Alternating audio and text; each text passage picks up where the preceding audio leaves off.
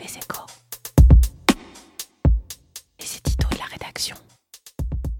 Contexte sanitaire oblige, le recours au télétravail remonte et cela accroît la nécessité d'en fixer mieux les règles après le crash test du confinement. Tout le monde sent bien que les pratiques vont changer durablement, qu'un plafond de verre a été brisé. Mais beaucoup de questions se posent. Le télétravail peut-il rester sur la base du volontariat? Jusqu'où peut-on aller un jour, deux jours, 100% de télétravail? Comment le management doit-il évoluer? Reste à savoir à quel niveau ces questions doivent être abordées. Le plus pertinent, c'est celui de l'entreprise pour tenir compte des spécificités des secteurs, des métiers cela ne signifie pas qu'un cadrage national n'est pas nécessaire, c'est ce que vont faire les partenaires sociaux. Objectif, mettre en place des garde-fous, faciliter les discussions dans les PME. Mais attention, un cadre oui, un carcan non. Un excès de réglementation viendrait remettre en cause les nombreux accords déjà trouvés, et contrairement aux idées reçues, le Code du travail est loin d'être vierge, il est même assez protecteur. L'une des particularités de la négociation qui va s'ouvrir, c'est aussi qu'elle se fait un peu à front renversé. Les syndicats veulent obtenir des garanties pour les salariés,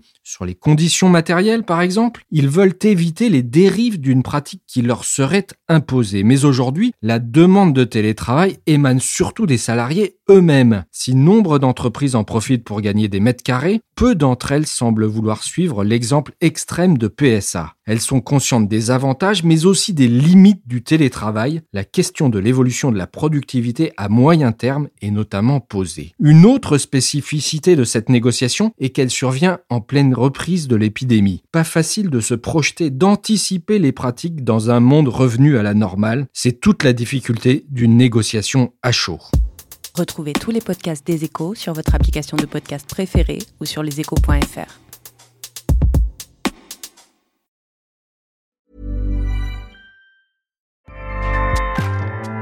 ACAST powers the world's best podcasts. Here's a show that we recommend.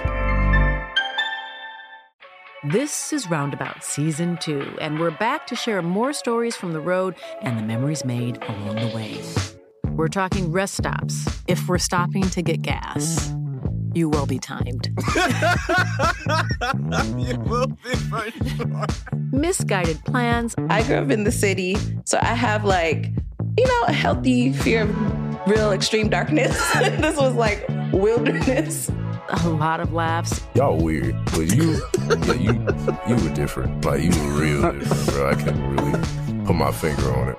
and so much more.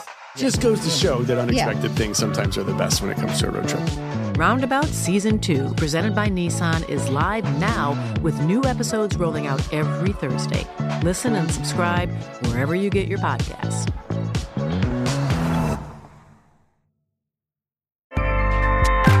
ACAST helps creators launch, grow, and monetize their podcasts everywhere. ACAST.com.